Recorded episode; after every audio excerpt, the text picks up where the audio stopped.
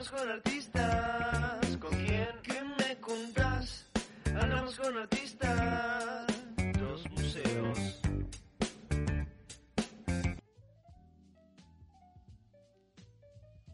En dos museos descubriste, descubrirás o volverás a descubrir obras de muchos artistas. Ahora, aquí, en este espacio, te invitamos a que conozcas sus voces y les escuches hablar y reflexionar acerca del estado del arte actual, de ellos mismos en tanto artistas y de dos museos. Bueno, ahora decimos. Ahí va. Bueno, arranquemos con, con las preguntas. Eh, primer pregunta, vos ya más o menos me, me hago una idea, pero me has dicho que estaba un poco alejado del arte y más para el lado del deporte. Sí, sí. Pero ¿te seguís definiendo como artista de algún modo? Y sí, soy un creador. más Un creador. Un creador de cosas. O sea, en realidad, un creador multiuso, porque viste que Leonardo, ni para llegar a- al, al, al gordo de Leonardo, pero Leonardo era un tipo un creativo total, o sea, era arquitecto, ingeniero, o sea, no, esto de que a veces, viste, yo cuando tenía 8 o 9 años, mm, te lo cuento así muy rápido, cuando yo tenía 5 años mi papá me compró por primera vez un mecano. Entonces a mí me encantaba hacer cosas, era el, número uno. Después me compró el número dos, él no te laburaba duro, ¿viste? No tenía un mago, a veces una infancia triste. Y dijo, bueno, yo para. Entonces, cosas que te abrían la cabeza. Yo cuando tenía ocho años, bueno, dejemos de lado yo, pero bueno, es la realidad. Cuando tenía ocho años me hacía mis botecitos, ¿viste? Había visto un hombre, iba, iba ocho, nueve, diez años, tenía, iba al parque y tenía un, un velerito radiocontrolado, tipo. Nosotros no teníamos ni para nada. Entonces yo mirando eso, ¿cómo había hecho el hombre?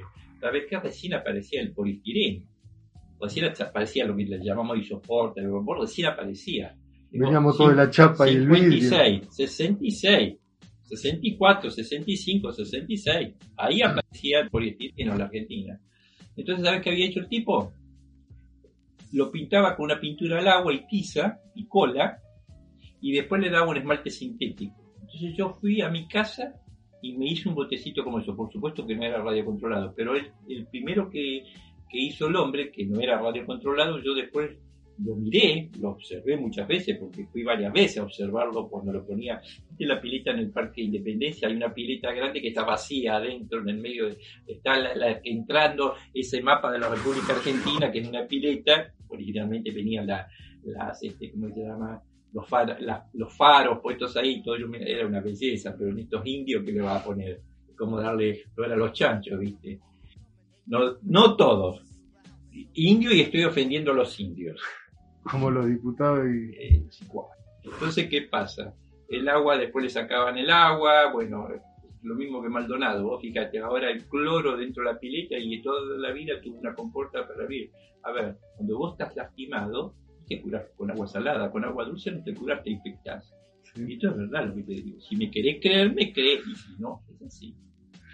Eh, conclusión, soy un, un creador, Un creador. Eh, como me- un tipo que se dedica a, a- a muchos tipos de creatividades, un Sí. poco, pero más que todo, todo lo que tenga que ver con el aire libre. Me encanta el aire libre porque yo, a ver, mi signo de nacimiento es Leo y mi ascendente es eh, de Aries, o sea, es fuego con, fue- con, con fuego. Entonces yo, para mantener ese fuego necesito oxígeno. ¿Y qué es lo que mejor me hace? El aire. el aire libre. Yo amo el aire libre, amo la naturaleza, amo las plantas, amo los insectos. No mato insectos, no mato plantas, exceptuando que no me quede otro remedio. No, no es mi forma de pensar. De una. Eh, pero bueno. Eh, Sí, me gustó una definición que me dijo hoy a la mañana cuando estábamos hablando que ahora estaba como más, más dedicado al deporte, pero no a la parte competitiva Claro. del deporte, sino que a la parte creativa. La parte deporte. creativa, sí, sí, no me interesa la competencia. La competencia es aniquiladora. A ver, querido, vamos, perdón que se... Vos metele. No, escucha, no te digo que tengo... Por favor, créeme, hoy te hablaba. No, eso. De una. Bueno, entonces, continuamos. Y esta pregunta te vas a tener que extender un poco porque Sí, no hay problema. eh, habla de tu relación con el museo y tu tránsito. Digo, desde cuándo lo conoces y No, cómo, cómo lo transitas. Así te lo hago muy... Sí, sí, sí. Ya me tenía cuatro, cinco, yo empecé la primaria, eh, no hice jardín infante, eh, fui a primero inferior, eh, cuando tenía seis, sí, seis años, cinco para seis años. Me inscribieron y entonces, bueno, cuando estaba en primer grado ya dibujaba, porque mi padre también dibujaba, pero mi papá no es que dibujaba y hacía desde que lo que yo me acuerdo, dibujaba de, joven, pero ¿qué pasa? Estaba en Italia y tenía que laburar con 12 años, 11 años, 10 años, 8 años para poder vivir porque era un hijo ilegítimo. Mi padre este, le gustaba el arte, hacía dibujo, pintura cuando era chiquito, pero muy poquito. Dibujaba bien porque ya lo tenía eh, adentro. Entonces, cuando vino acá, cuando yo era chico, entramos de vuelta de chico, él lo que yo recuerdo que hacía, eh, que lo- algunos los tengo en casa, relieves, relieves de los músicos, porque mi padre y mi madre amaban la música clásica, ¿entendés? Escuchaban todos los días música clásica. Yo en mi casa, eh, me gustara o no me gustara, escuchaba música clásica. ¿Y le gusta ahora? Eh, me gusta, sí. No, no, no, no la escucho porque me gusta más la naturaleza, escucho los pajaritos, o sea, que hay que llegar, la verdad, tengo tanto ruido ahí donde vivo, mis padres tenían ruido cuando vivían ellos, ahora se morirían. Pero vos sabés lo que es la calle de Brickman, pasa ¡ah! la moto a todo lo que da, le chupa un huevo. Yo sabes cómo lo curo eso, lo que te voy a decir no te va a gustar. Los queridos vivo toda la vida y el ruido que hay ahora Ah, sí, es insoportable. insoportable. Es pa- parece, escuchame, yo cuando fui a Buenos Aires hace cuatro o cinco años para exponer, este, eh, eh, estaba ahí en Dársena Norte, en No- Notelucho, y no, no pude dormir en dos días que estuve. Dos días que estuve, no, pude dormir dos horas, hasta las 3 de la mañana ruido y de las 3 a las cuatro y pico, sin, casi sin auto, y después de vuelta el Otra ruido. vez. Y no es que estamos hablando de eso, todos los días. Todos los días, sí. Sí, un Terminás quilombo. Buenos esquizo- Aires, un quilombo. terminas esquizofrénico. Perdón. Resumido, eh, dibujaba y eh, eh, la- en, en la- en el jardín de infantes eh, la maestra le aconsejó a mi mamá porque dibujaba bien, viste, para lo que ella pensaba que estaba bien. Ujú, claro. Entonces, eh, aconsejó a mi mamá que me mandara a dibujo. Bueno, mi mamá, pobre con mi papá, decidieron mandarme a dibujo. A dos cuadras de casa, una chica que estaba recibida en la Academia Contemporánea. Me hacía hacer una manzana con boca y sonrisa. Y entonces, para mí, una manzana se comía, no tenía boca y sonrisa. ¿Viste? Entonces, me pagaron un mes por adelantado y yo fui dos clases y no fui más porque no me gustaba. Ah, ¿Te viniste? No, no me gusta, mami. No, pero ¿cómo? No, no, no me gusta. Bueno, entonces aún así no fui más ahí, perdieron la plata y yo seguía dibujando en mi casa y dibujaba, qué sé yo, eh, perros, gatos, mal dibujados, bueno, hasta que había concurso y esto se lo debo que decir la verdad, es así. Mi mamá como ella veía que tenía, porque la maestra le dijo, su hijo tiene condiciones, y realmente tenía condiciones, perdón, no lo digo por paparronear, es la realidad. Entonces, eh, mi mamá, cuando había un concurso, porque Artistas del Sur, es lo que te estaba contando, siempre fue una institución que hacía, con- estaba la Asociación Artistas del Sur, la Escuela de Artes Visuales, y no sé si había, y hacían concursos cada tanto. Había una escuela proa también. Sí, Proa, pero en ese momento eh, Proa era en los años 50. Después Ah. que se transformó, porque, a ver, eh, la escuela de arte se llama, se llama originalmente escuela, se llamó en un tiempo Escuela Superior de Arte Visual de Lino Nea Spilimbergo, en homenaje a Lino Nea Spilimbergo. ¿Cómo se llama ahora? ¿Cómo se llama ahora? Bueno. Después cambió los nombres algunas veces, pero antes que eso Dejó de llamaba- ser superior. antes creo. que eso se llamaba PROA, como vos decís. Pero PROA se llamaba cuando era una especie de institución de artistas libres, donde los artistas iban y se juntaban ahí, pagaban un modelo. Yo de eso, cuando yo entré, eh, antes de entrar a, a- a ir de, a hacer eh, el curso del profesorado, eh, cuando, eh, a ver, cuando aparecen esos concursos de la, de, de- de la Asociación Artistas del Sur, mi mamá y mi papá eh, me dice, bueno, llevalo a Artistas del Sur. Fui una vez ahí y como me hacían copiar ahí también de la misma manera, no, de- no por la cara, pero no, mucho no me gustó, ¿viste? Porque ya me decía, no, esto tiene que ser así, ¿viste? Y a mí no me gusta que me manden, creo que a nadie, menos a un chico de... de- de- Entonces, Menos en un dibujo. menos en un dibujo. Entonces, Cuando ya estaba así, ya le dije, no, a mí no me gusta que me manden a hacer eso, a mí me gusta hacer otra cosa, viste, con él me gustaba el paisaje. Bueno, entonces pues, mi mamá fue, averiguó ahí en arte visuales y dice, no, acá puede probar, venir cuando quiera, dice, y dio la casualidad, esto que te voy a decir.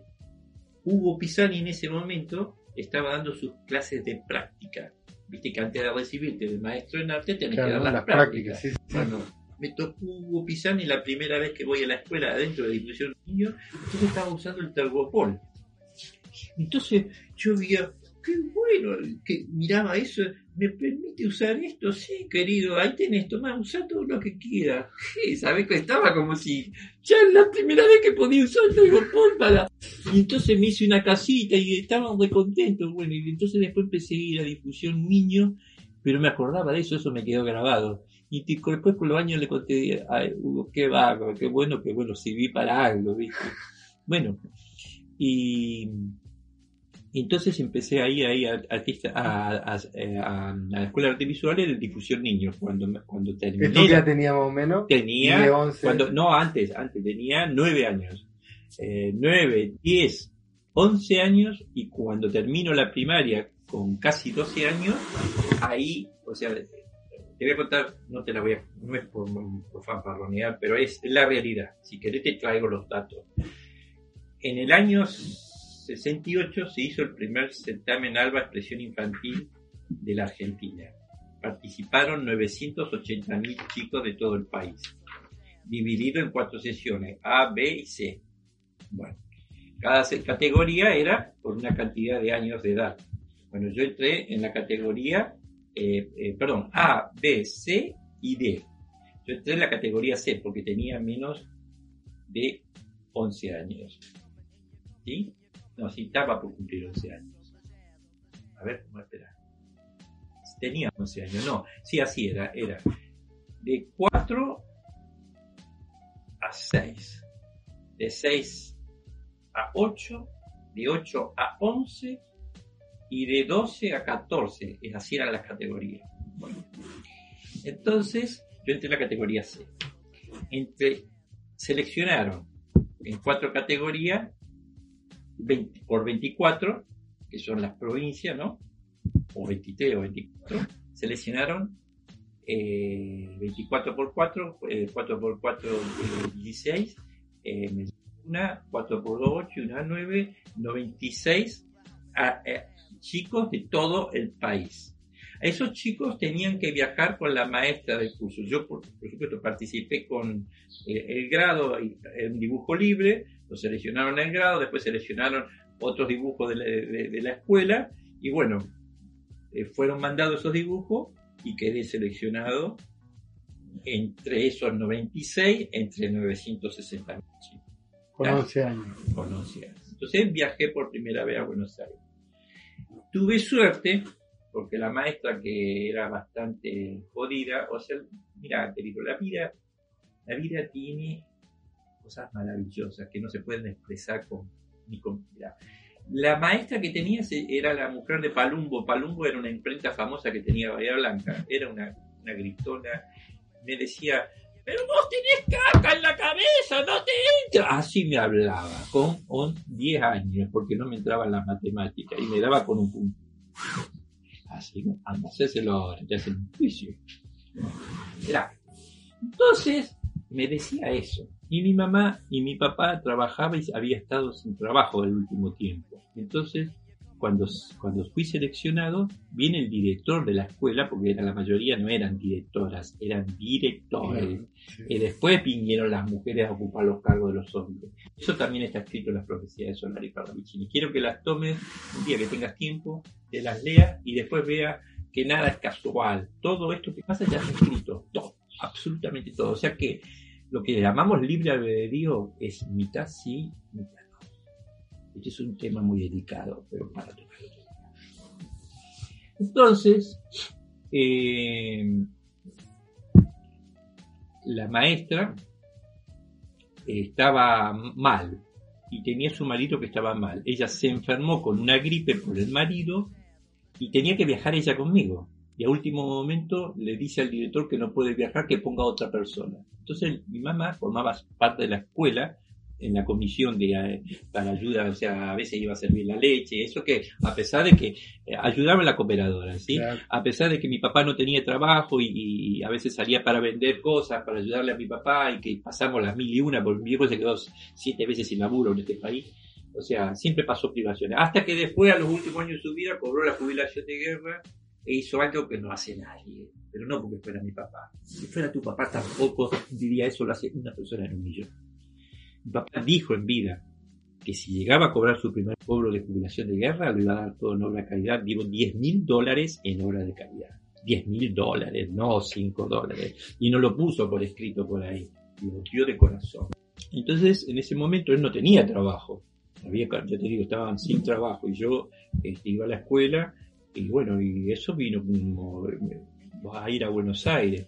Entonces, viste, y, y ent- entonces el director vino a mi casa y le dijo a mi mamá, mire señora, usted es una buena persona, así, ¿eh? así como estoy hablando, usted es una buena persona y usted puede representar muy bien a la escuela, porque yo no puedo viajar porque soy el director de la escuela y tengo que estar acá. Y si yo le pediría que usted viaje en representación de la escuela, que lo pueda dejar la maestra, pero a usted le parece, sí, pero no tenemos dinero. Bueno, no se preocupe. Sacó la billetera, tome señora, 500 pesos. Pero ¿y cuándo no se preocupe? Usted viaje, lo use y después cuando pueda. ¿Quién hace? ¿Estás escuchando lo que te digo? ¿Quién hace? Bueno, y así fue como mi mamá viajó conmigo y así fue como fuimos al Teatro Colón gracias a mi mamá, porque nadie que todos querían ir a ver la cancha de Boca, la cancha de River. El Teatro Colón no, gracias a mi mamá que rompió las pelotas, fuimos a conocer el Teatro Colón. Perdón que te lo diga, pero No, qué bien, qué bien. ¿Entendés? Y bueno, eso, y pasé una semana espectacular, y ese fue el primer concurso que se hizo de puta madre. Ya después se hicieron dos más, y ya no eran. Ese fue como su primera incursión a- al, al- al arte profesional, Sí, podríamos porque decir. conocí la casa de Quinquela Martín, vimos dónde dormía Quinquela Martín, en un sarcófago que tenía, eh, este, y él tenía la orden del tornillo que se la daba a todos los amigos. Eh, bueno, la casa era la casa de escuela, estaban todos los murales, o sea, era un, era un, pequeño dios.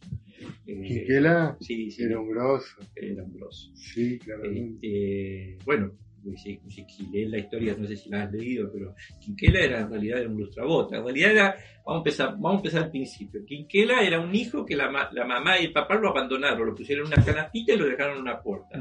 La persona que vio eso, bueno, lo adoptó y cuando lo adoptaron, bueno, él, eh, viste, eran pobres los, padres los padres adoptivos de él, no tenían, y tenían varios hermanos más. Entonces él salía a lustrar la bota y los zapatos. Y de, de vez en cuando, cuando lustraba, viste, dibujaba con esa tipo que veía más allá, dice, vos siempre haces eso, viste, y, y no vas a la escuela de arte, no tengo que trabajar. Entonces, ¿dónde vivís?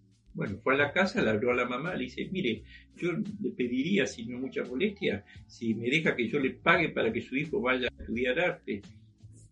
Y entonces la mamá aceptó. Y así fue como Quinquela fue a una escuela de arte y empezó a ir y inició. empezó a ser artista, se en el arte. Porque otro tipo donó plata de su bolsillo para que él aprendiera. Esa es la verdadera Qué historia bien. Entonces, Después Quinquela también hizo mucho por el, Sí, por el barrio, por el pueblo. Querido, querido, querido, mirá, pensá lo que te voy a decir. Lo que se siembra se cosecha. Si vos sembras mierda, cosechas mierda. Si vos sembras bondad, cosechas bondad. Y si tenés en tus padres, no importa que, a ver, padre, eh, eh, eh, padre no es el que lo el que le pone el embrión, padre es el que se dedica todo el tiempo. Sí, es el que pone el embrión, pero más que todo, Podría ser el progenitor. ese es claro. y el padre el que El lo padre cría. es el que lo cría.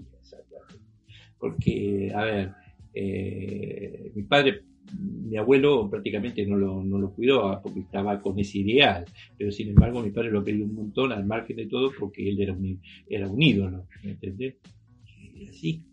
Entonces, bueno, esas cosas, ¿no? Entonces ahí me eh, hice ese primer concurso y después de eso empecé a ir, ahí en ese mismo instante, en ese mismo instante fueron las primeras clases que tuve con 9, 10 años y después empecé a partir de, ese concurso, ya terminé la escuela primaria y fui a donde quería, a la escuela de arte. Entonces fui a la escuela de arte y ahí hice 7 años. Esto fue a los 17, eh, 18. eh, no, eso, eso es cuando fui a la escuela de arte empecé con los 12 años. Ah, se puede 12 iniciar, años, claro. 13 años, 14 años, 15 años, 16 años, 17 años, 18 años. Y en realidad 19 años, porque yo repetí un año porque tenía una profesora que se llamaba señora de Tótaro. Mire señora, le digo, discúlpeme, pero sabe, yo estuve preparando un cuadro, pero vos tenés que saber, yo te tendría que haber dicho, mi mamá se muy, le agarró una enfermedad y yo no Un le hablaba- chamullo. un chamullo y entonces por eso repetí el año y me, me hizo un bien porque sabes por qué me hizo un bien mira no hay nada absolutamente malo en la vida por la, por, porque yo perdí un año pero gané cosas a ver durante ese año que perdí después tuve que ir a estudiar en enero febrero para romperle después me simió viste después decía a mi alumno viste de eh, que para que, que Dios la tenga viste ¿por qué te digo decía mi alumno? porque después me fue cuando yo empecé a trabajar en el museo ah, qué bien que trabajas acá, pero mientras tanto me daba con un caño. ese. Y después de todos los que se recibieron, además, no porque ya trabajé en el museo, porque yo, mira cómo entré a trabajar en el museo. Yo iba siempre al museo. A ver, iba de chiquito, acompañado de la mano de mi mamá, que íbamos a ver los cuadros, cuando íbamos a los concursos, cuando entregaban los premios, a veces lo entregaban en el museo. Yo conocía a toda la gente de ahí adentro, conocía a Colina Suntini, que fue director del museo, conocía a la, a o sea, todos los artistas del, sur lo conocí. Después fui conociendo los otros artistas. Hasta que un día pasa que el viejo Colina se enferma y el ordenanza que era de Rita también estaba enfermo y Ferrabone le había agarrado un ataque al corazón.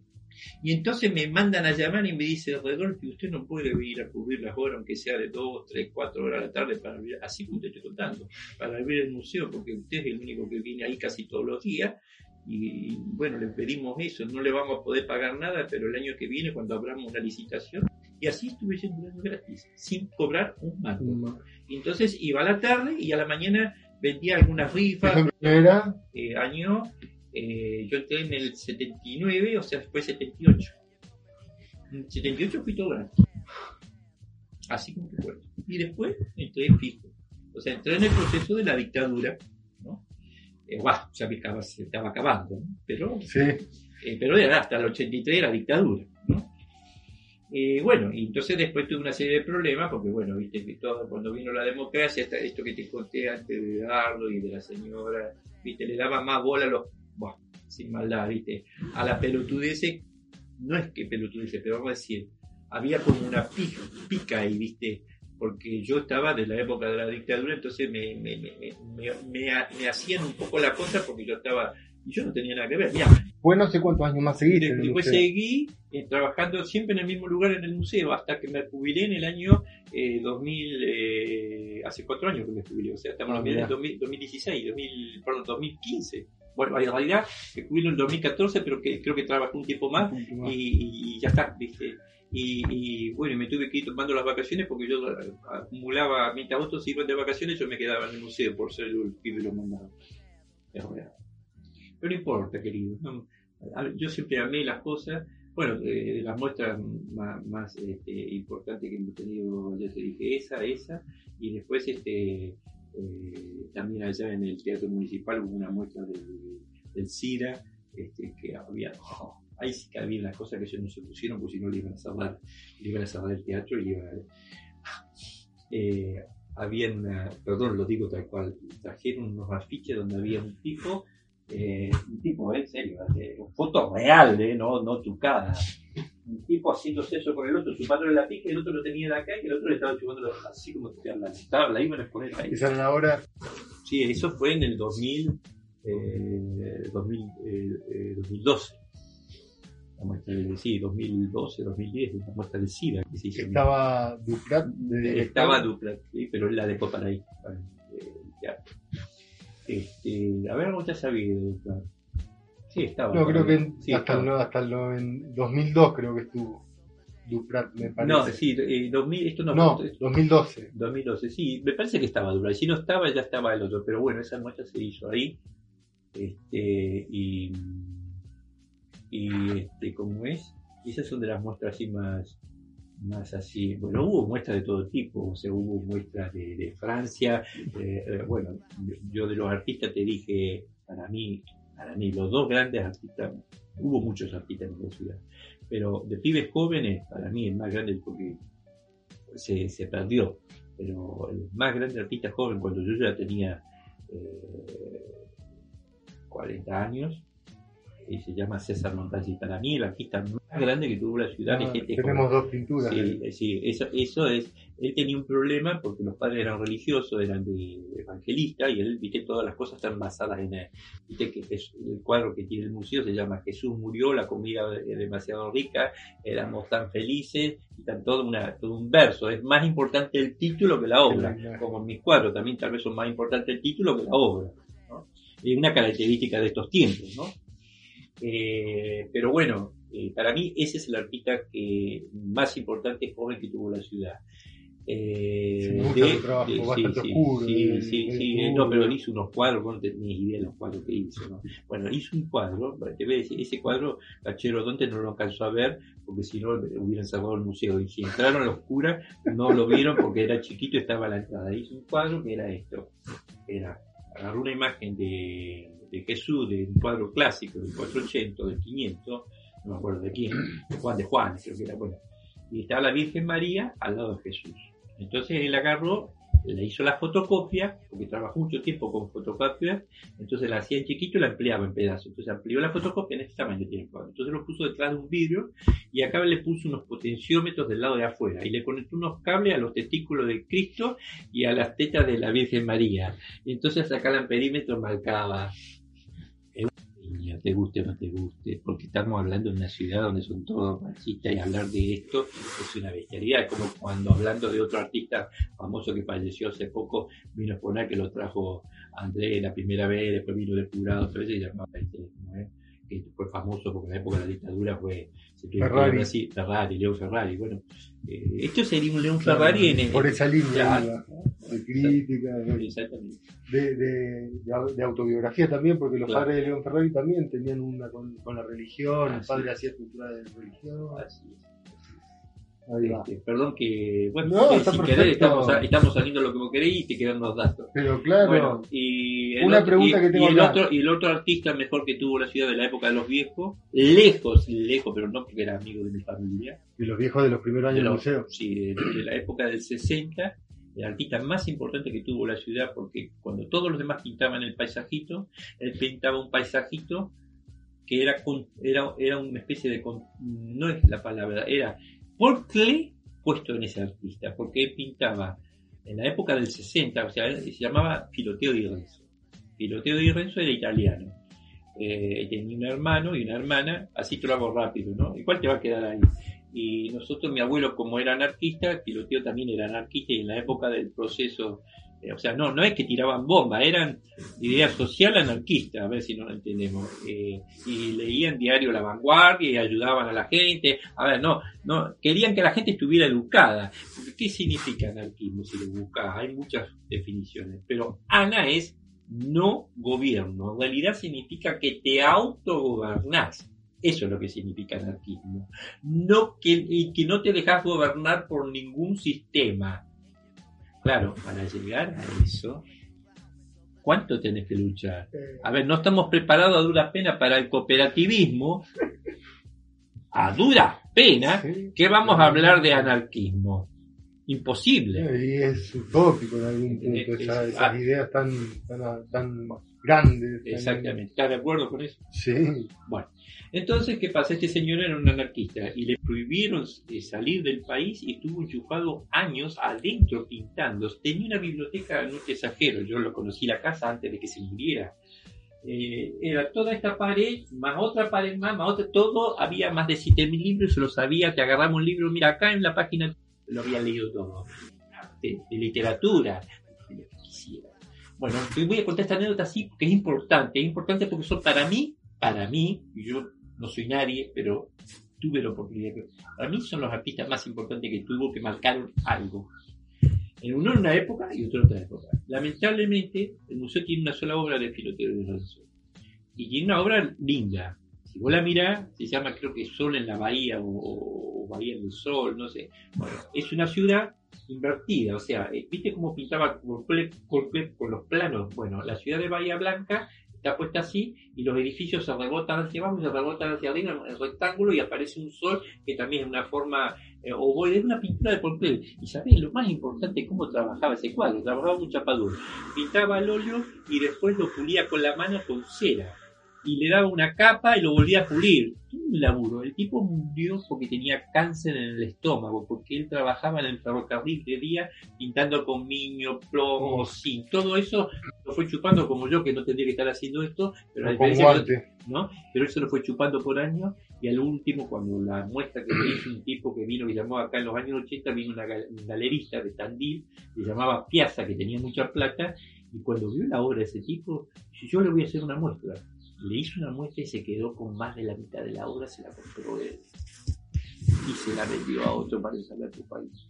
Guita. Pero fue el mejor artista de esa época del 60, porque todos los viejos pintaban el paisajito clásico. Y este señor era un paisajista de tipo Paul Klee en los años 60, porque acá algo más que no sabe mucha gente, en la universidad en los años 60 y pico vino una persona que había formado parte de la Bauhaus a dar unos cursos acá en Bahía Blanca.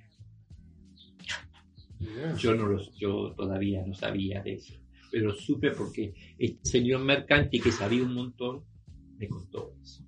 Acá pasaron cosas, querido, increíbles, que lamentablemente quedaron en la nada. Muy triste, pero es una ciudad como esta. A ver, eh, dicho de una manera muy burda, esto decía eh, mi amigo Mercanti, una muy buena persona, decía, esto es pago chico de Domingo Pronsato, casas más, casas menos. El pensamiento es ese.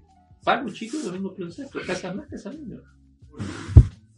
A ver, analizar cómo se maneja el código que se maneja la gente, el común denominador. Sí, está bien, avanzó porque hay el Museo de Arte todo lo que vos quieras, pero todavía la gente sigue yendo al teatro por la cajetilla de- del, saco, así, un poquito menos, pero, pero está igual todavía en muchos aspectos. Entonces, hay mucho, mucha, mm, la palabra sería, no es frivolidad, Eh, en todos lados se maneja plata, pero acá el tipo que tiene plata te quiere pasar como si fuera, no sé, Dios.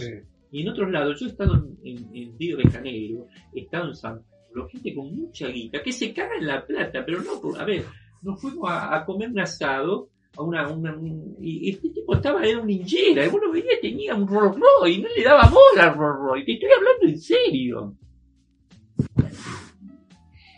Eso. Son cosas muy diferentes. A ver, tienen plata pero se cagan en la plata. Y estos no tienen plata pero primero te ponen la cara de la plata. Después Sí, se cagan. se cagan en la gente. se cagan. Disculpa que te lo diga así, pero lo podés ver, analizar personas y te vas a encontrar cosas. Entonces, Bahía tuvo un semillero. Mirá, mirá hasta dónde llegaron estas cosas que pasaron. Esto si querés también es un tema delicado, pero lo voy a poner como es. Eh, en la época del 50, pero esto es real, no es ciencia ficción. ¿eh?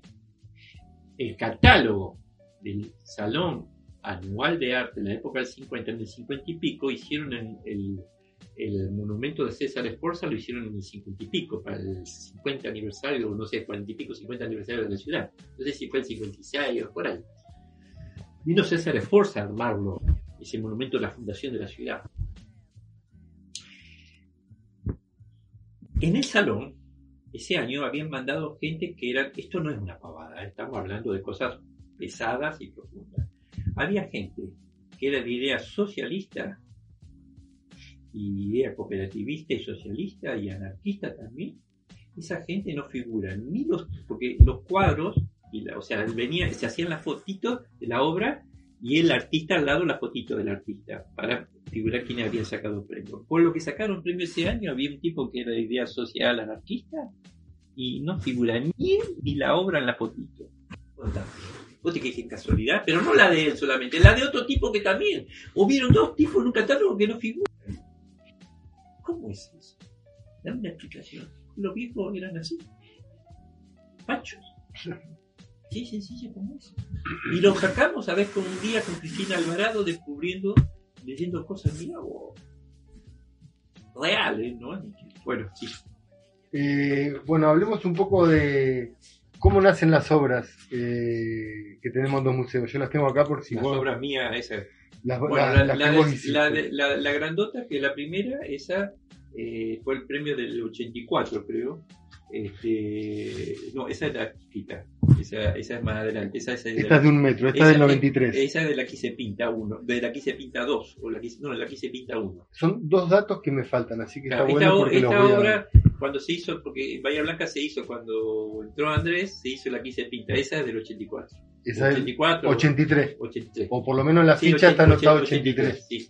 Esa es, es el premio del Salón del 83. que, o sea, yo siempre pinté eh, no, en los últimos, decir, ahora, mira, si viera la, el despelote que tengo en mi casa, te cargué para encima para de la casa. Tengo que tirar a no- mi problema es, es, eh, tengo que tirar. Ese es el problema.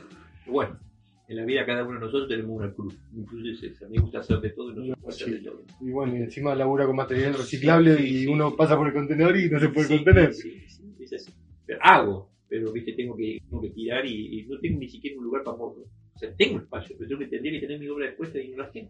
Es real, tengo apilonadas. Este, pero bueno, toda la vida fui así, te lo pueden decir los chicos del museo, los que me conocen, te van a decir, sí, un loco que hace, pero un pelote. Bueno, bueno. Pero bueno, todo no se puede tener, alguna falla tenemos que tener. pero más vale. Eh, bueno, eso lo, eh, o sea, en esa época hacía naturalezas muertas y empecé a agregarle a las naturalezas muertas, eh, viste, ese fue el primer, o el primero el segundo cuadro grande que hice así, este, porque antes pintaba en naturalezas muertas más chiquitas, ¿me entendés? De un metro por un metro, una cosa así. Y Este bueno, tiene 1.40 ese por tiene 1.40. 1.40 por 1.40. Bueno, ese fue, este, ah, ya, ya pintaba, había hecho algunos otros cuadros con, con, con oscuridad así, y bueno, y en este caso el cuadro en sí este, es una mesa con, con unas hojas residuales, y bueno, acá el, el clima de la luz viene en realidad de, de- de- de la parte de adentro de la mesa y de la parte de esta luz. Vos le sacás esta luz y esto no dice nada. Esa luz, en esa oscuridad, esos dos toques de luz, le hacen vibrar al resto del cuadro. Después lo usé en varios cuadros más, ¿viste? Como que le saqué jugo a la historieta esa. Y después no dejé de hacer eso. Y después empecé a hacer este, otras, pero hice muchas naturalezas muertas con residuos, con residuos de todo tipo. Algunos eran más humanos, o sea, como eh, uno que tenía ahí la, la eh, ¿cómo se llama? Cuando Jorge estaba ahí en el banco que el banco que rusa que el tercer premio, ese, las formas que estaban ahí eran como pedazos de, de cuerpos, ¿viste? Eh, pero bueno, eran formas que salían de lo que hacían, ¿no? Y así, de tanto hacer, salen cosas, ¿viste? Sí, claro. Así que bueno, en la medida que iba haciendo, iba sacando cosas así. Bueno, ese es, eh, eh, está pintado, te digo, un cuadro que no va a durar muchos años, pero está mal lo que digo, pero no, está- porque está pintado con una base de abajo de, de acrílico y por otro lado arriba para lograr algunas cosas rápidamente la pinté con sintético. Entonces el sintético, Teodo Benítez trabajaba Trabaja. con sintético, pero todos los cuadros se apoyaron y este también en alguna parte ya está apoyado. ¿Es, es sobre tela o es Sobre tela. sobre- y sobre tela más todavía. Más todavía. el sintético, Claro, si está sobre el pico, no pasa nada. Pero tiene barniz, tiene sintético y tiene acrílico y, y abajo. Esa es la verdad. Pero yo le puse mixta para no poner. Pero si alguien lo quiere restaurar, se le van a quedar los pedazos de la mano. Así no. Total, escúchame, yo te lo cuento como algo para Es lo que tenemos que saber. ¿eh? Es lo que tenemos no que no saber. versearte porque sería un hijo de puta. No si te vale. verseara, ¿viste? No, aparte peor para la obra también. Pero bueno, eso es. Bien, y este, este Ese más no, nuevo. ese, está, ese está pintado con témpera, con acrílico y con pastel. Ah, porque decía mixta también. Sí, mixta, mixta. sí. Témpera, acrílico, pastel, no tiene, no tiene casi, y no tiene material casi, es todo muy, muy lavado, ¿viste? Cosa que aquel otro tiene carga de material. Mm, Yo te iba a preguntar acá si incluso acá se nota la marca contra el, contra sí, el con bastidor. al pasarle refregarlo así, eso. de refregarlo, sí. Eso, digo, lo generaste vos cuando Sí, hiciste la sí, obra, sí, no es sí. del desgaste del... No, no, es lo que le dio Ah, al limpiarlo así, sí, Bien, sí, sí, bien. Paisaje con figuras. sí, sí. Cuida. Y este decías también que fue de un premio. No, esto fue en el Aquí se pinta 1, en el Ah, Aquí se pinta 2, que se esto- hizo en el 93. Ese es del 93, ¿no? Creo que sí. Y entonces el Aquí se pinta 1. Ese es el 93. Este es el Aquí se pinta 1, que se hizo ahí en el museo. Sí, tengo, tengo registro de otras obras que figuran aquí se pinta, pero en la ficha de este no decía que había participado de la que se Sí, pinta. ese es el Aquí se pinta. Aquí- Y el del 83 que me decís fue premio de salón. Sí, fue el medio salón anual. Fueron, no sé si mil pesos, una cosa así. ¿Era más o menos significativo? O... Sí, sí, no, a ver.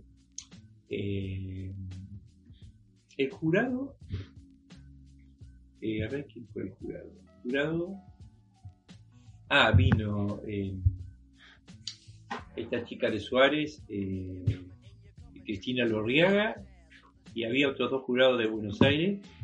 No sé si estaba del villano, no, del villano no, eso vino después. Este, bueno, había dos artistas de Buenos Aires y un artista acá de la provincia, ¿viste? Y yo ya, perdón, no voy a decir, pero viste que es una cosa real, aunque digamos que no es así. Los artistas conocen a los artistas y a veces cuando a mí me, me ha pasado cosas así, a veces hay, hay gente que no me conoció nunca y por ahí vio la obra, se entusiasmó y me dio un premio.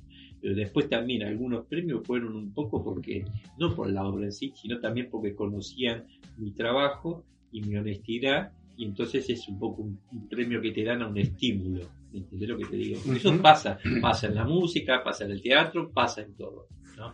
A veces no se quiere reconocer, no, yo soy el mejor, la obra. No, no es así. A veces es una ayuda que te dan como para seguir en para la que misma- continúe, para claro. que continúes, ¿no? Así que bueno, eso te digo. Este, y ¿cómo es? Yo tengo pre- por premio, si querés ver un día, tengo una carpeta grandota así como no sé, ya, ya, ya no me calienta más, no, no lo cuento más, ¿viste? No. Pero si miramos desde el principio hasta el día hasta los últimos, no sé, en primeros premios nomás, no, no te exagero, ¿eh? Que no, yo no saco, no, no, no, no me gusta, pero te lo cuento ahora sí. En primeros premios debo tener como, no sé si 40 primeros premios. Ah, la pila. Y bueno, y lo- lo- de las cosas que he hecho que más, más lindas me pasaron en mi vida, este, fue ir a hacer escultura en la nieve allá en Ushuaia en el 2011, no, en el 2010, no me acuerdo si en el 2010 o en el 2011. Y la otra cosa es que fui a Uruguay a la pedrera y dejé dos obras, una escultura en chapa y una escultura en madera. Pero me mandé yo, ¿viste? O sea, el tipo, un tipo que organizaba ahí en la pedrera tenía un bar en la playa, pub. Entonces dijo, yo voy a empezar a, a sacar guita. ¿Cómo voy a sacar guita? Bueno, voy a invitar a artistas. Invitar a artistas y después si, esa obra eh, que deja acá la trato de vender, si se vende lo vuelvo a invitar al tipo, le doy comida, dormida otra vez más. Bueno, yo fui, no se vendió, me, me lo banqué de mi bolsillo, pero fui a la pedrera y dejé dos obras. Así que, ¿viste? Y bueno, es una experiencia. Eh, Tengo obras en varios lados. Y después, bueno, lo que más, los lugares donde más fui fue a, a Córdoba un montón de veces, a hacer pintura. Iba varios años a, ¿cómo se llama? A, a Merlo San Luis. A- ahí había hay una casa que se llama la, la, eh, la Palmira, la Palmira porque la dueña se llamaba Palmira Scrosopi. Nosotros el museo tiene una obra de Palmira Scrosopi, si buscas en el, en el Palmira Scrosopi, así se llama. Esa mujer vivió en San Luis y dejó su casa para que le hicieran casa museo. Ah, Entonces ahí se queda en la calle del Sol al 803, en, en Merlo San Luis. Y bueno, yo fui ahí porque varias veces hicieron concurso paisajístico, porque siempre fui a hacer paisaje, viste, a todos lados. Porque me gusta el paisaje, porque me gusta, como te digo, estar al aire libre. Y entonces eh, participé de dos o tres concursos de eso. En el primero me saqué un, primer premio, no, en el segundo me saqué un primer premio, en el primero me saqué un tercer premio, en el segundo me saqué, en la segunda vez que fui me saqué un primer premio, en la tercera vez me saqué una mención y después fui una vez más y como ya me cansó, pero no porque no saqué nada, ¿eh? ya después del último habían hecho esto y ya no me, mucho no me gustó. Ya los artistas votábamos a ver a quién le dábamos premio y se votaban ellos mismos. Pero real lo que te digo. No, querido, querido, perdoname lo que te digo. Qué corrupción. Ya no me gustó y no fui más. Después fui allá a, a Calilegua, eh, General San Martín, Ledesma, Calilegua. Allá dejé dos obras. Fui un año. Era el tipo que más al sur venía. Más, más que yo no venía nadie. Desde Bahía Blanca, escuchá, viajar por salir 6 de la tarde hoy. Viajo, viajo mañana todo el día. Llego pasado mañana a las 12 del mediodía a eh, San Salvador de Jujuy, me bajo del colectivo, me tomo otro colectivo y llego a las cuatro y media, 5 de la tarde a Calilegua y me pongo a laburar un ratito. Hay que tener ganas, ¿o no? Decime la verdad. Vos veías eso y tenía eh, cuarenta y pico de años, 50 años. Eh, porque esto pasó en el 2005. ¿Cuánto tengo ahora? Estamos en 2020. Bueno, Tengo 64. En 2000 Sí, 50, 49. tenía 50 años, querido, y lo hacía, porque me gustaba la experiencia. ¿entendés? Y ahí encontré gente de Brasil, gente de Chile, gente de Jujuy, gente de Salta, y ahí había algunos que eran verdaderamente buenos, porque, a ver, en todos lados, viste, los artistas tienen, viste, se, tienen pica, pero había mucho respeto por las personas que venían de afuera, de muy lejos a hacer, porque, ¿sabes? Me dieron, un tipo me dijo, que pasó así.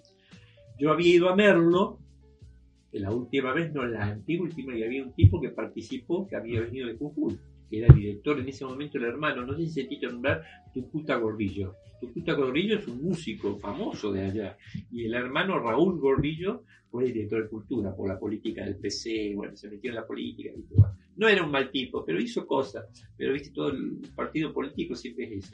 Entonces, este, bueno, me dice, loco, si te querés venir, un colchón te doy, comida te doy, lo único que te tenés que traer, este, si que- querés los pinceles, cosas, pero la pintura está acá y, bueno, de última te hacen unos pinceles, porque vos laburás con cualquier cosa, así que no hay problema. Venite, el pasaje no te lo puedo pagar porque no tengo un mango para pagarte, viste, pero comida y todo lo demás está todo solucionado acá. Así que bueno, y así fue como mí. Entonces, ¿qué iba? Iba a romper- le hacía hacer un papel eh, para que me invitaban, entonces iba a cultura a romper los cocos, entonces Juan a hacer video, que trabajaba con Margo, viste, le hablaba y entonces me daban un manguito como vivir. En general, eh, nunca, nunca me negaron un manguito, tenían una cierta consideración, pero yo iba y traía después cosas de lo que hacía y mostraba además que de alguna manera estaba haciendo un intercambio. Sí, una. Así que bueno, eso. Muy bien. Bueno. Este, Una pregunta. Eh, ¿Qué valoración haces de los dos museos a nivel local acá? ¿qué, perdón, ¿qué valor? ¿Qué valoración haces de los dos museos acá en la ciudad? Y bueno, eh, o sea, yo entré en el de Bellas Artes. Te cuento una anécdota mm, personal, pero sin maldad. Personal, escuchada por, porque, mira, hubo gente que no quería que se sacara el Museo de García y hubo gente que quería que se sacara. Personalmente, personalmente, eh, la ciudad estaba dividida en, vamos a decir, la gente iba en la época del 50, 60, 70, 80, pasaba más gente de aquel lado que de este lado. Tal vez ahora no lo sé, pero te cuento, el espacio que tenía ese, ese eso era antes de la, cuando se inaugura con la muestra de Quinquela, antes que eso era la carpintería de la municipalidad. ¿Ya? En los años 50, 51, 52, 53, era un lugar especial porque estaba debajo de la municipalidad. Y pocos lugares, algunos artistas que vinieron ahí dijeron, pocos lugares tienen esa iluminación cenil, porque sabes, Colina, eh, cuando entró él trabajaba en la Exaura, y bueno, viste, como tenía poder económico, de ahí conseguía cosas de la Exaura, no sé, no me pregunté de qué manera, pero bueno. ya. Entonces consiguió silla, consiguió proyector, consiguió el aparato ese para escuchar música, bueno. Y entre las cosas que, que consiguió fue cambiar todas las luces que primero había una luz de mierda. Entonces, un museo de Holanda que tenía la mejor luz de los años 60 y la implantó en el museo ese. Entonces, determinados cuadros quedaban iluminados sin brillo cuando largamos porque se empezaron a romper.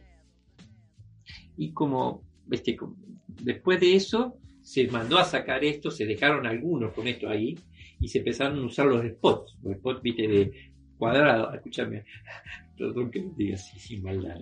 Había, escucha, hay millones de sistemas de spot. Los aireados y sin andear. A esto que se les ocurrió comprar spots que tenían, eran así de largo, así de ancho, de acá hasta acá, de acero inoxidable, y se ponían las lámparas que eran redondas, eran, se llaman, este, bueno, son de hongo, viste, que son así, tamaño real de la lámpara. Perdón, Sí. que lo hago, eh, el tamaño real, ¿eh? Pero ¿qué pasa? Este spot era esto de acero inoxidable y tocaba casi la lámpara. Entonces no respiraba y se quemaban a los días. Ah, Y le decía, no pueden, no había otra lámpara. Por eso no se cambiaban los, los spots estos. A ver, había redondos. Los redondos llegaban hasta acá y la lámpara quedaba afuera. No, eligieron el cuadrado que había que meter el culote adentro. No son más pelotudos porque no practican, perdón que te lo diga. Y eligieron eso para. Y se quemaba la lámpara constantemente y no calentaba, total. era la época de la plata dulce. Y la guita que han gastado en lámparas. Mira, Facundo, cuando yo entré al museo a trabajar, en el 79, había tubos que tenían 12 años de estar funcionando, que se prendía a la mañana y se apagaba a la noche. Se prendía a la mañana, 12 años el mismo tubo funcionando sin quemarse. Después los tubos, ya los años posteriores no duraban más de 4 años. A los últimos tubos que no duran un año. Esto para que vos sepas cómo es, porque viste, a veces no dura nada. No, se hacían las cosas bien en un momento. Ahora se hacen con... con un límite para Caducidad que todo programada, caducidad programada. Bueno y para mí yo- porque yo les decía escúchenme esto no sirve este, eh, esto se quema la lámpara y bueno que es lo que hay. Entonces seguían comprando lámparas en lugar de a ver una tanda no compraba la lámpara tiraban a la mierda al spot bueno algunos spot después cuando lo tiraron porque un día los decidieron tirar algunos me los llevé yo a mi casa para usar la chapa de velocidad así nomás como te lo cuento. Está muy bien. eh, y ¿cómo es? Y bueno, y después sacaron, el último tiempo, cuando Andrés ya decide hacer el primero, eh, hizo el Museo de Arte Contemporáneo, pero estaba el Museo de Bellas Artes. Entonces, cuando él eh, manda toda la o sea, se va él con la gente que estaba en el museo de acá para llevar el museo allá, todo Cecilia, Marcelo Marzón y toda la gente, Luis Agasti y todo, lo llevó allá y yo me quedaba en el de Bellas Artes cuidando. Lo último fue cuando pasó eso de los cuadros, del quilombo del, del y todo eso, y dejaron ahí, tenían una gente del plan estratégico, y ahí estaba en ese momento directora Betiana, eh, no, eh, perdón, Nilda Rosenberg, y Nilda Rosenberg acusó a Betiana Gerardi que faltaban cuando ella, y ella ni corta ni perezosa que no faltaban nada. Bueno, ahí fue cuando se armó un quilombo y yo quedé escrachado, por decir la verdad. La verdad es que estuvieron muy, muy mal, muy mal. A ver, la directora mintió, aparecieron dibujos que se habían dado por, porque, a ver, cuando desaparecen los cuadros de estos tipos, además cosas que no te, que te las contaría, Que eran fue- siete obras, ¿no? La que se robaron o cómo fue. y sí, este, se robó el quinquela de la sala del intendente. Yo estaba en Estruer, escuchá, yo Ese lo estaba, quisieron hacer por pasar por quemado. yo estaba, yo estaba en Estruer.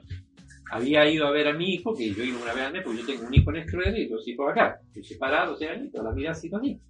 Entonces, bueno, eh, me, me llaman la vecina de enfrente, porque la madre de mi hijo no tenía teléfono, y nadie sabía el teléfono del celular mío, ¿viste? Entonces, me llaman y me dice, Claudio, tenés que venir urgente porque se acaba de quemar el quinquela y quiero que vengas acá. ¿Cómo el quinquela se quemó? Sí, sí, se quemó el quinquela y tiraron el marco contenedor. Yo me vengo para acá en el primer colectivo del lunes y veo que el lunes, eso pasó un domingo, el lunes estaba tirado el marco en el contenedor. Afuera de la municipalidad, al costado, de la está la rampa de la municipalidad al lado de la izquierda y estaba el contenedor y el marco. Entonces, no se podía entrar. El un medio quemado. Medio quemado. No total, medio quemado, superficialmente quemado. Entonces le digo a Nilda, qué raro Nilda, es un cuadro que vale mucha plata, no se quemó, ta, ta, ta. yo estuve ahí, vi a la sala, no se puede pasar ahora. ¿viste? Yo no me lo puedo la verdad, por dos cosas, dos cosas que son reales, que no pueden pasar nunca. Primero porque el cuadro de Quintela tiene el número 33 de entrada en la muestra que hizo en el 54. Y 33 es un número mágico de Cristo. Y entonces ningún, ningún cuadro o cosa que contenga un número 33 de pasaje. Así como te lo cuento. Y si querés otro día hablamos de este tema. Esto se llama números mágicos. Hay números mágicos que determinan determinadas cosas, no ahora, siempre. Un poco lo que hablaba Nikola Tesla del 3, el 6 y el 9, que te lo dije ayer. Pero claro, todavía no, no estamos en la frecuencia para poder conocer eso. ¿sí? Nuestra vida acá, todavía dura pena conocemos nada. Un poquitito y ahí nomás. Entonces, primero eso. Cuando me dijeron eso, yo no, no, no me lo comí. Entonces, cuando después, eh, encima de eso, iban a hacer una muestra de, ¿cómo es? De, en homenaje a, la, al- Escuela de Arte Visual, a Lino Spilimbergo y a, Petu- a Lino, Lino- en homenaje al aniversario de los 50 años, no sé cuántos años de la escuela, entonces ella quería hacer, Nilda quería hacer muestra de cuatro meses para la ciudad de Bahía Blanca. Escuchando. Quería hacer, el museo quería que se llamaba Maabba, Me- eh, Mac y Abba, eh, al Museo de Bellas Artes. Una locura. Amigo, pensá con un poco de lógica. Muestras de cuatro meses y a duras penas en una muestra de un mes entra la gente, hace muestra de cuatro meses y no va nadie. O estoy equivocado. Pero bueno, viste, el que tiene un pedo en la cabeza lo va a tener hoy, mañana y pasado. Bueno. Entonces, encima otros que, bueno, viste, hicieron una serie de cosas mal, ¿no? Que, que lamentablemente terminaron en eso, pero además de eso, mintió ella y ella quería salvar al director de cultura, que otro, otro tipo mediocre, ¿viste? ¿Cómo se llama? Porque él se trepó por el partido. Todo- todo- perdón, perdón que te hablo así, eh, No pasa nada, no eh, pasa nada. querido. Todo lo que tenga que ver con la política es mugre. Ahora, mañana, hace 500 años o hace 2000 años. Estoy equivocado. Es así. ¿no es cierto? Entonces, ella quería salvar a su amigo.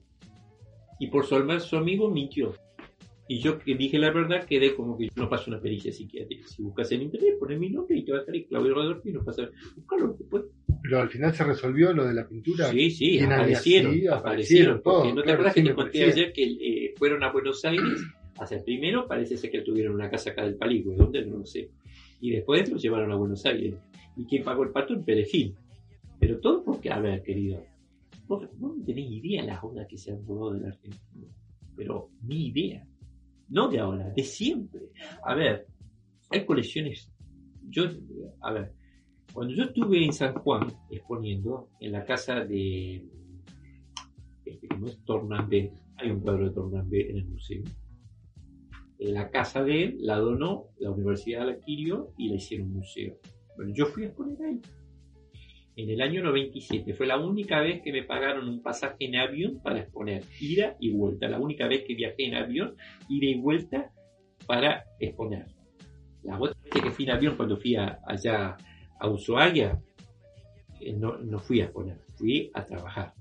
Pero que fui a exponer, la única vez que me pagaron pasaje en avión fue en, eh, esa vez, que me pagó la mitad del pasaje acá, porque estaba el 1-1, y la mitad salía más, al contrario, salía más barato el avión que el colectivo, ¿no? porque había una oferta que se hacía. Y, y- y la otra mitad la pagó San Juan, la Universidad de San Juan. Bueno, entonces eh, iba al caso. Ahí estuve en una semana que me quedé, estuve en la muestra y bueno, conocí gente de arte y conocí el museo, el museo, no me acuerdo el nombre, está enfrente a la, a la- al hospital, el hospital se llama, bueno, el museo, un museo mucho más grande que el de arte contemporáneo de acá, el doble.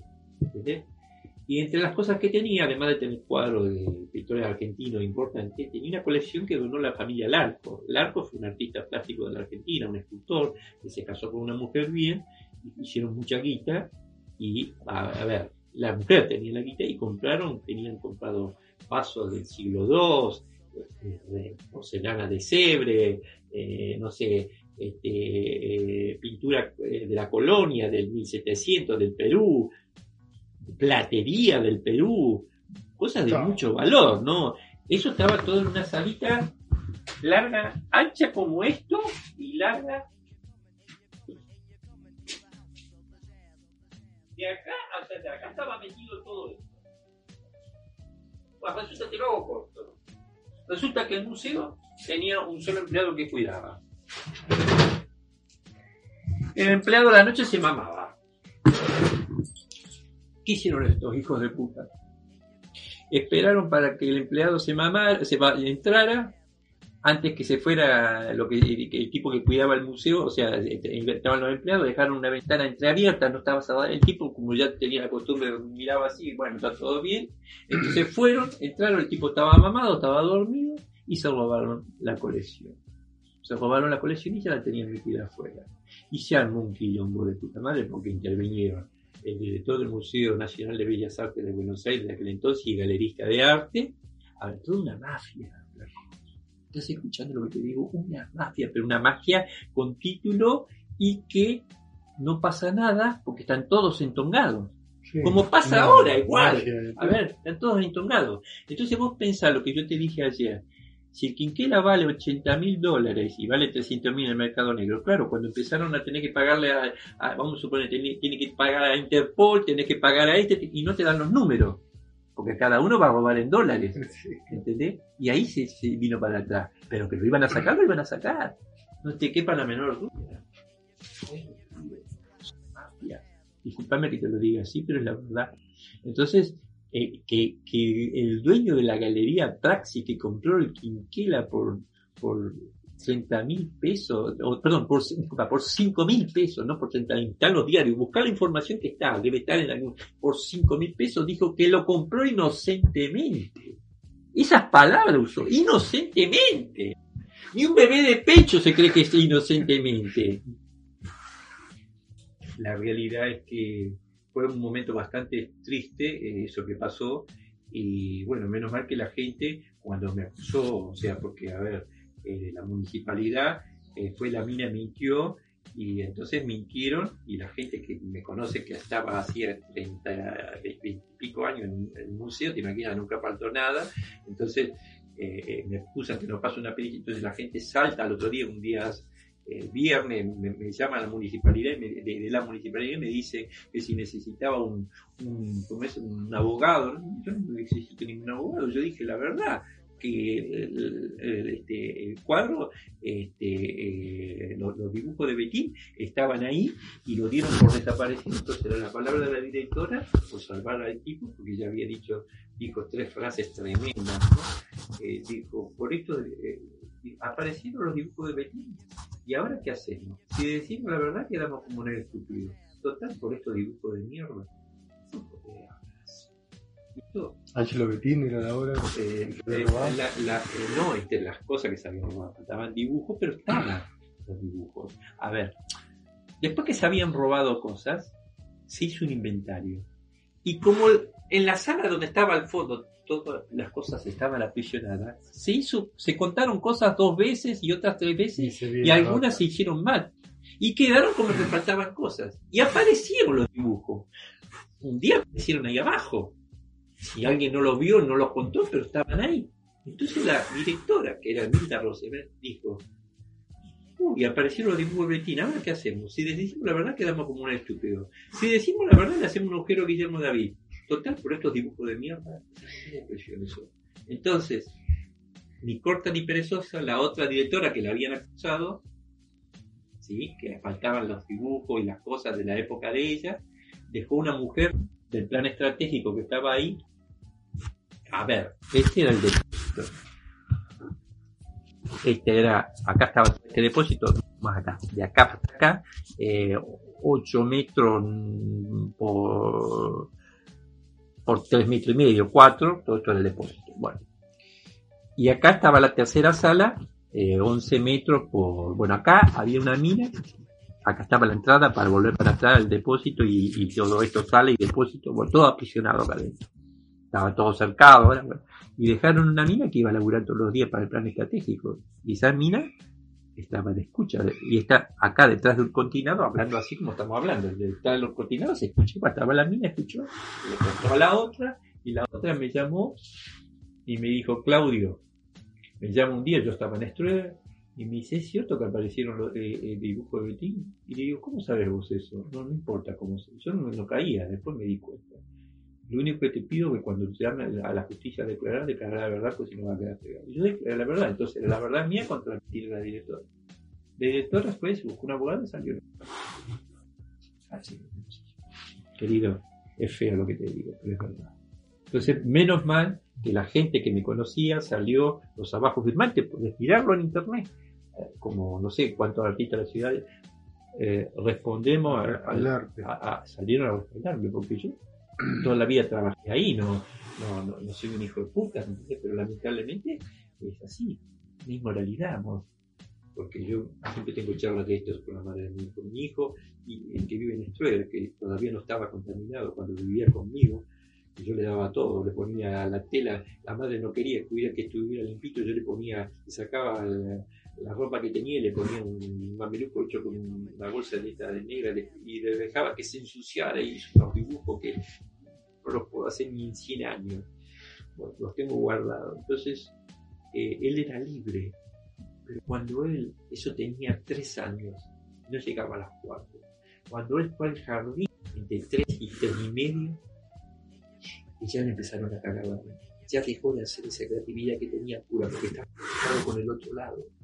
Lado estaba al lado de él en ese instante. Él no tenía, no estaba contaminado con esta sociedad. Además, yo lo, lo- lo- incentivaba y lo dejaba que le ponía todo. La madre no quería porque se ensuciaba de arriba abajo. Olvídese de las padres. Entonces él hoy a veces me recrimina cosas, ¿viste? Y, le recrimina cosas a la madre, ¿viste? Y a veces tiene razón, a veces son muy duras. Eh, hay hay cosas que me recriminan a mí que también son muy duras. Pero bueno, todos los hijos nos van a recriminar a los padres, tarde o temprano.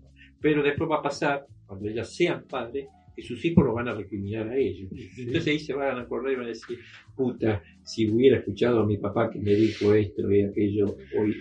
Una vuelta de dolor que hay en la cabeza. Bueno, ya te hablé de todo. Oh, Creo que por este hoy día ya tenés ya suficiente sí. Ha sido, ha sido unas cuantas horas, porque fue una hora de la mañana y ahora la tarde otro buen Te lavé la cabeza, ¿no? Eh, es intenso, mucha información, mucha información y muchas cosas que yo ni conozco, ni manejo, ¿viste? Así que sí, es Bueno, pero es, complejo. es- es verdad. Pero estuvo muy Un interesante, día muy te voy a interesante. traer, bueno, me voy a llevar un limón si tenés. complejo, sí. le- pero le voy a dar una bolsa entera. No, no. Sí, sí, No, uno nomás. pero si lo, le juro que nosotros... ¿Sabés lo que se hacen tantas cosas interesantes? Bueno, desde el de, de- de la, la- el limonchelo y también algunos experimentos de Dame, y también algunos experimentos de hacer una batería para prender unas lamparitas o,